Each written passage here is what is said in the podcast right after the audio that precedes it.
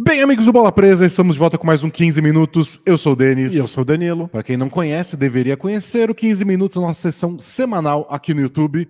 Vai também para o feed do podcast. E Você vídeo, quer aliás, muito também. ouvir aí lavando sua louça? Tudo bem. O Spotify agora deixa ver vídeo dentro do Spotify. Tá lá. Se vocês são desse tipo, tá tudo disponível. não estamos julgando, fica é. à vontade. É.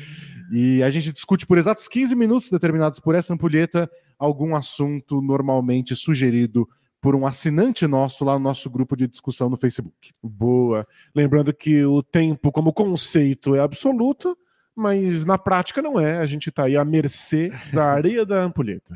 E essa semana um assinante sugeriu que a gente discutisse sobre o famoso tanking, a estratégia de perder de propósito na NBA, que foi pauta tantas vezes nos últimos, sei lá, cinco anos, ou até um hum. pouco mais. Muito, muito. O medo que as pessoas têm de que os times percam de propósito, estraguem o basquete que a gente ama, só porque eles querem uma boa escolha de draft. E a NBA mudou as regras recentemente, a partir de 2019, e esse ano era o teste.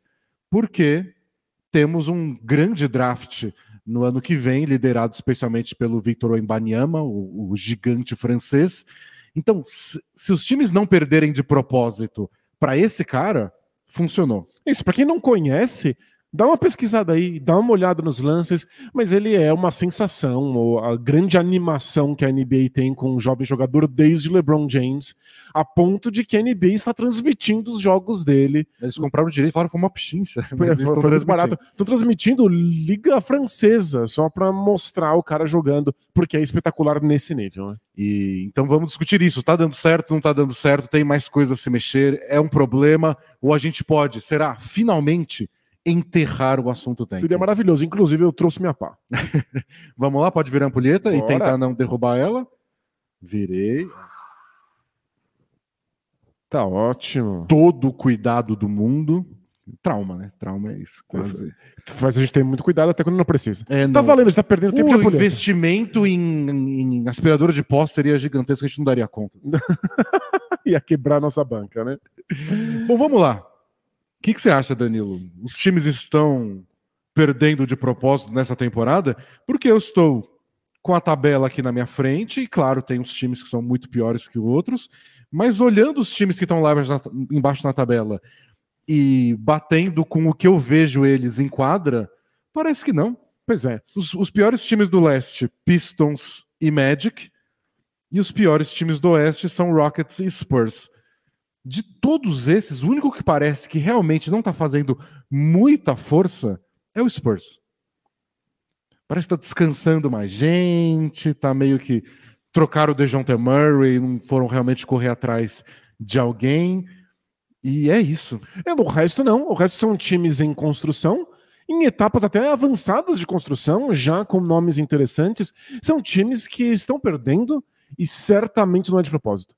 Não é por por programação que esses times não conseguem vencer. É porque não tá dando certo mesmo. Mas são times jovens, promissores, que se estivessem em boas sequências, poderiam estar tá bem melhor na tabela. É, são times que estão num processo, para usar a palavra consagrada pelos Sixers, de remontagem ou reconstrução, como a gente chama na NBA, já há algum tempo.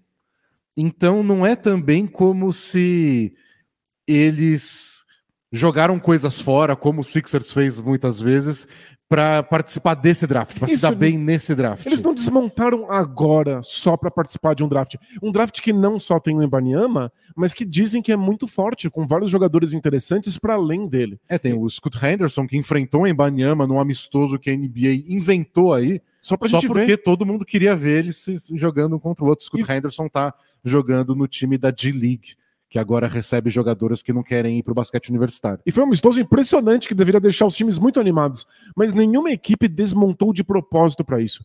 Nenhuma equipe abriu mão de jogadores, tentou rejuvenescer a equipe, a força, só para melhorar nesse draft. São times que já estão em reconstrução há um bom tempo. Né? O máximo que eu consigo ver desses times é.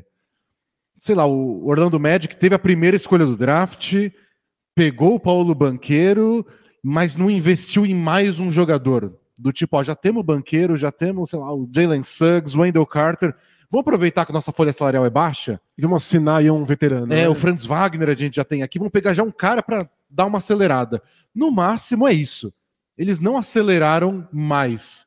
Mas até aí. Ué, mas ninguém regrediu, ninguém deu passos pra trás de propósito. Eles não né? trocaram o Franz Wagner para garantir que é o pior, Claro. sabe? Não são loucos também, né? Não, claro, mas se você acompanha a NBA há, um bom tempo, você já viu times fazendo isso. Você já, Já, viu claro. times abrindo mão dos seus veteranos, abrindo mão dos seus jogadores principais, perdendo aí como um processo programado para draftar jogadores específicos. Num, num ano mais extremo de perder de propósito, o Rockets não teria o Eric Gordon ainda. Sem dúvida, teria mandado ele embora muito antes da temporada começar. Vai que o Eric Gordon tem aquelas noites que ele arremessa super bem e ganha uns dois jogos a mais do que a gente gostaria. Não, não, vai embora.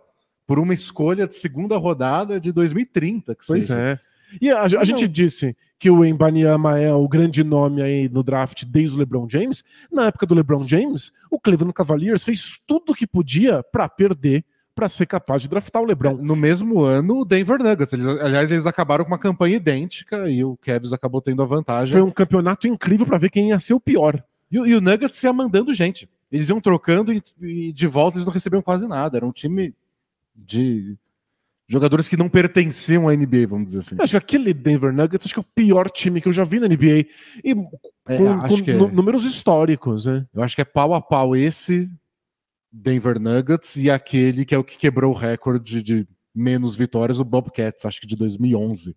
Aquele time era trágico. Então, a gente não tá vendo nada parecido com isso. A gente via na época do LeBron James os torcedores indo pro ginásio em Cleveland com placas de Lose It for LeBron. Percam pelo LeBron James. Essa era a ideia. Claro que o LeBron era da região, o LeBron é de Akron. Então, os torcedores conheciam e queriam um jogador local. Mas era isso, abertamente. Torcedores querendo derrota, times querendo derrota. A gente não tá vendo nem traço disso. Acho que o máximo que a gente vê hoje é isso, uma falta de pressa. Talvez o Detroit Pistons está vivendo uma questão esquisita com o Cade Cunningham, porque ele está com uma lesão na perna e estão avaliando, talvez ele precise de cirurgia. E considerando que eles não estão com pressa e a saúde do Cade Cunningham é o mais importante de tudo para Eles eles, estão olhando mais a longo prazo, claro. zero. Para quem vai jogar no sacrifício? Zero sacrifício aqui. Podemos perder. Se, se a gente tiver mais chance no draft com isso, ótimo. Mas se ele puder jogar, vai jogar, porque é o que ele estava jogando. Isso, é. E jogando bem, e ajudando o Pistons a ganhar jogos. E ganharam jogos importantes até contra adversários que eles deveriam ter perdido. né? É, então. Então acho que isso, nessa temporada, parece bem resolvido. Os times, no máximo, não estão investindo mais, eles não estão com pressa. Mas isso é, um- é o- é o padrão. É o padrão. Tem- Então, até em drafts que não são tão badalados. se a gente não estar vendo os times perdendo de propósito, como historicamente já aconteceu, e se tornou, inclusive, uma questão discutida, polêmica com os 76ers, que fez aí um longo processo em que o time abria mão de jogadores bons porque estava esperando ter jogadores ainda melhores no draft. Lembrando que eles trocaram a, a escolha de primeira rodada deles, É o, o Michael Carter Williams, que Logo depois de ser- ser eleito o novato do ano. foi novato do ano e falou assim: então, ele é bom? É. Mas ele não é tão bom quanto a gente gostaria que fosse. Então, manda ele embora, vamos perder de propósito pegar um jogador ainda melhor no draft. É, Pior, sabe qual é o pior? Eles estavam certíssimos. foi, foi- deu Michael certo, Carter né? Williams não era tão bom assim mesmo. Pois é, e sabe quem era? O Joel Embiid.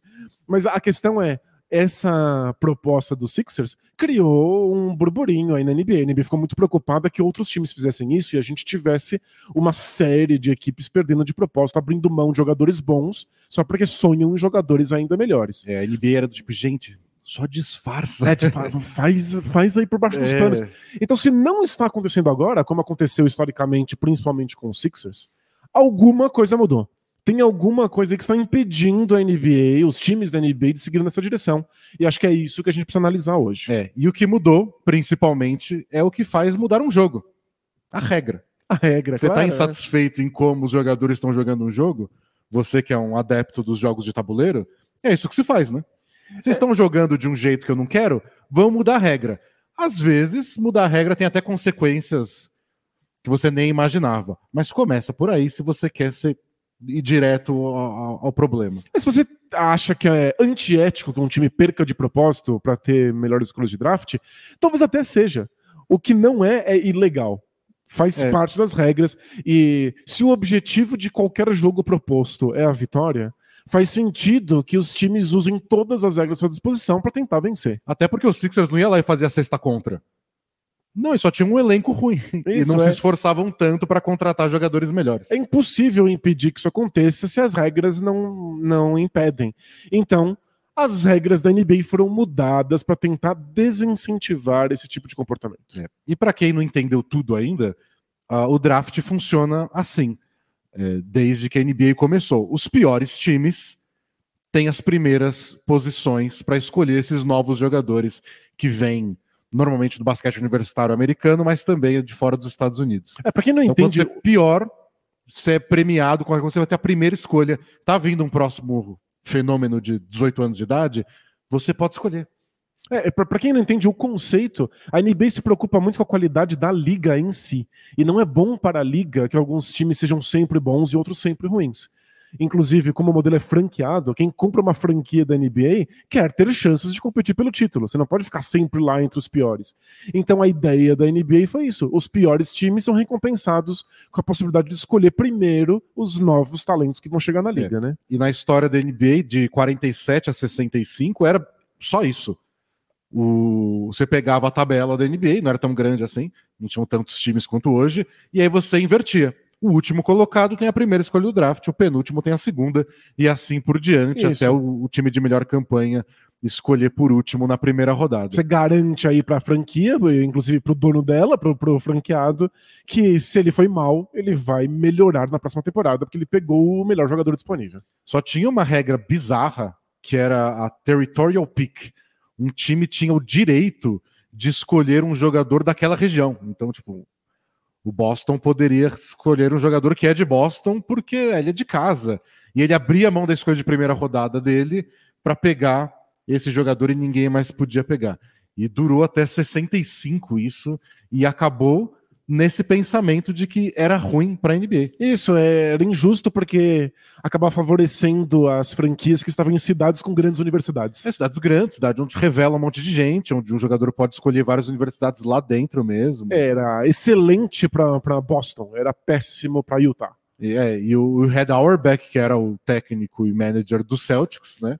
O Danilo até traduziu isso no, no livro do Bill Russell, que a gente comentou no Clube do Livro. Para assinantes, assina bola presa. Lutou contra isso, né? Isso, A ele, gente tá se dando bem, mas, pô, ele entendia Ridículo. que era bom pro Boston Celtics, era péssimo pra NBA, porque não dava essa ideia de igualdade que a liga busca. E muita gente em Boston foi contra o Auerbach ser desfavorável a essa regra. né? mas aí acabou em 65, foi o fim dessa, dessa regra. E a partir de 66 a gente institui de fato um sorteio, mas era só um cara ou coroa entre a pior equipe do leste e a pior equipe do oeste. Só isso, o cruel, É só isso. cara e coroa entre os dois piores times, então quem ganha o cara e coroa fica com a primeira escolha do draft, quem perde fica com a segunda, e o resto é só de novo a Invertendo. tabela invertida das piores campanhas até a melhor. E foi assim até os anos 80, até 84, né? E depois começa realmente os sorteios. E aí tem um sorteio, primeiro, se eu não me engano, são sorteios entre os times que não foram pro draft. Isso, 84 85, você sorteia, pega todos os times que não foram pro draft e sorteia pra ver qual que vai ser a ordem de não foram pros escolha. playoffs, desculpa. Isso, é, que não foram pros playoffs. Isso. E aí você sorteia todos eles e vê qual é a escolha, qual- é a ordem É. que vai vir. Então pode ser aquele time que ficou na beiradinha dos playoffs, que perdeu a vaga por um jogo. Ele participa do sorteio junto com o time que foi a pior campanha. É, já é um receio de que os times estejam perdendo demais de propósito. E aí isso equilibra em todos os times que não se classificaram para pós-temporada. Só que naquela época também tinha muita troca de escolha de draft, não se dava o mesmo valor que se dá hoje. Que, tipo, não, esse cara não, não vale uma escolha de primeira rodada. Naquela época era meio jogado, assim, os times botavam escolha de draft em tudo. Então, às vezes você podia pensar, pô, eu tô na beira dos playoffs, vale mais ir lá e tomar um pau do Lakers ou do Celtics na primeira rodada?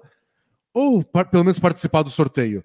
Provavelmente a sua escolha nem era sua. Você tá com a escolha de outro time. Era uma bagunça. Então era, era mais bagunçado naquela época, mas foi assim. E aí, alguns anos depois, eles perceberam que talvez fosse uma ideia melhor colocar pesos nessa, em cada posição. Então tem, é um sorteio entre todo mundo que, que, que, que não foi para os playoffs, mas os times de pior campanha têm mais chance de ser sorteado do que os times de melhor campanha. Isso, e a partir de 86 a gente só sorteia as três primeiras escolhas.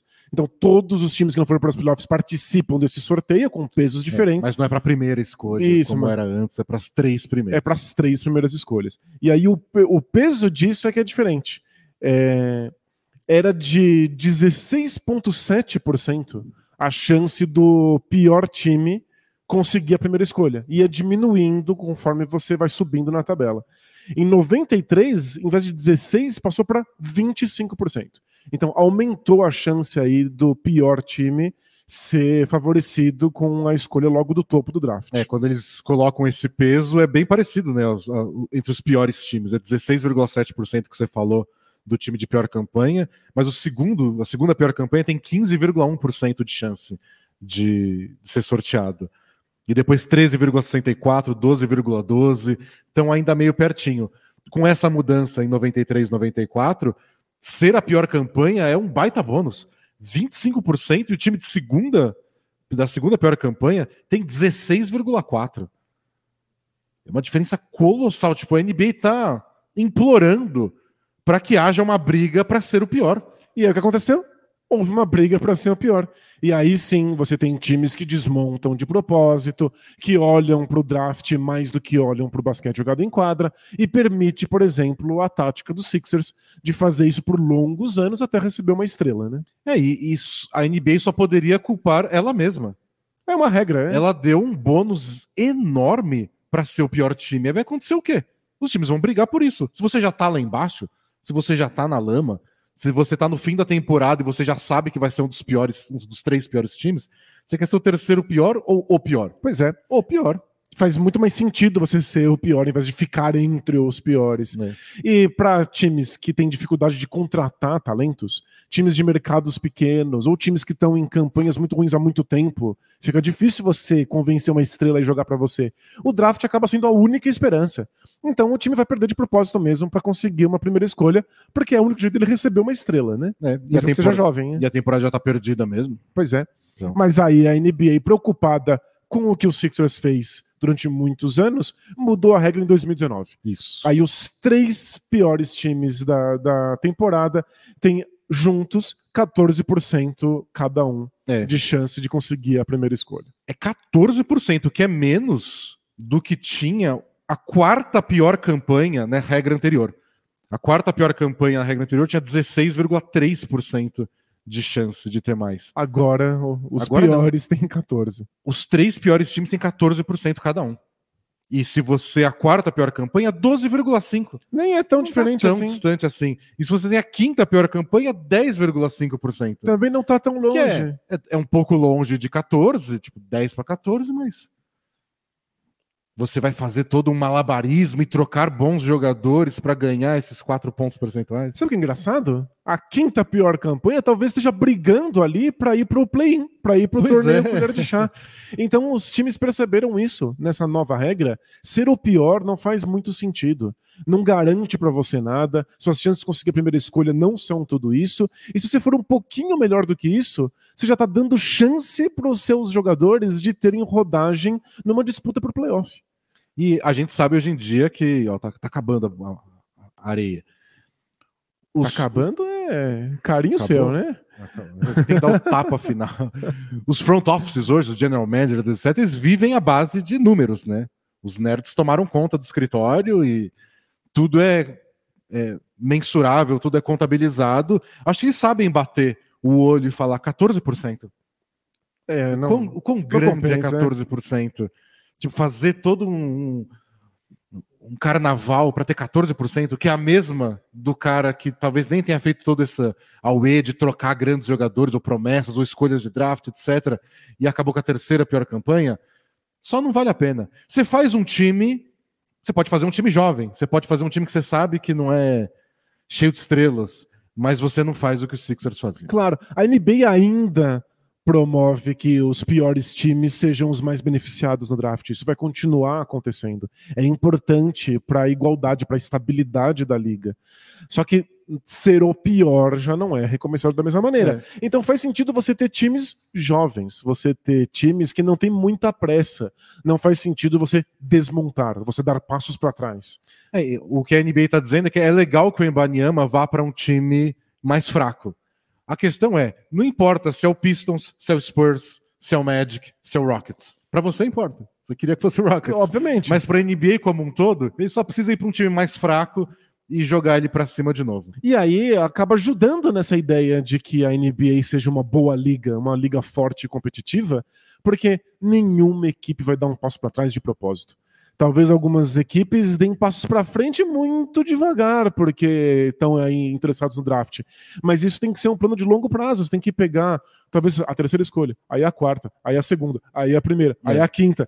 Então, você está sempre andando para frente aos pouquinhos, para trás só não compensa. Não vale a pena. Então, eu declaro aqui que a polêmica tanking acabou. Isso, a gente não tem mais que falar acabou. sobre times perdendo de propósito, já não faz mais sentido os times não estão tentando. Se um time está perdendo muito, como o Spurs está numa fase horrorosa, é porque não tem talento suficiente para ser melhor é. do que isso. E no máximo, eles não vão fazer uma troca para melhorar o time no meio da temporada. Porque e... não tem pressa. É. Não faz sentido ter pressa. Mas isso já acontecia mesmo antes, mesmo em drafts que não são tão badalados assim. Pois é. Então, vamos encerrar isso e celebrar uma NBA que agora é mais competitiva, que não tem aí campeonato para ver quem é o mais horroroso todos os times que estão aí no fim da tabela estão sonhando com o torneio colher de chá.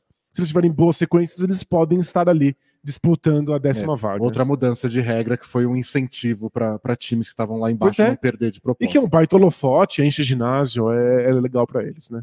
Então é isso, estou muito feliz, porque é um assunto que a gente falou muito a ponto de começar a irritar. Então, se você quer ouvir, ouça a bola presa do passado. Não ouça, é ruim. Mas tá lá, ficou no passado a discussão, a não ser que apareça algum outro processo maluco, que eu acho que não vai aparecer, porque não vale a pena, como a gente mostrou. Aí a gente volta, mas não quero. Isso. Quero envelhecer sem falar de tank. Perfeito. Olho no futuro, que o futuro vai ser melhor e mais brilhante. E no futuro tem mais 15 minutos. Além, é claro, do podcast, que a gente grava ainda essa semana, quinta-feira ao vivo, ou sexta-feira no Spotify, ou no seu agregador de podcast favorito. É isso aí, gente. Até mais. Tchau. Tchau, tchau!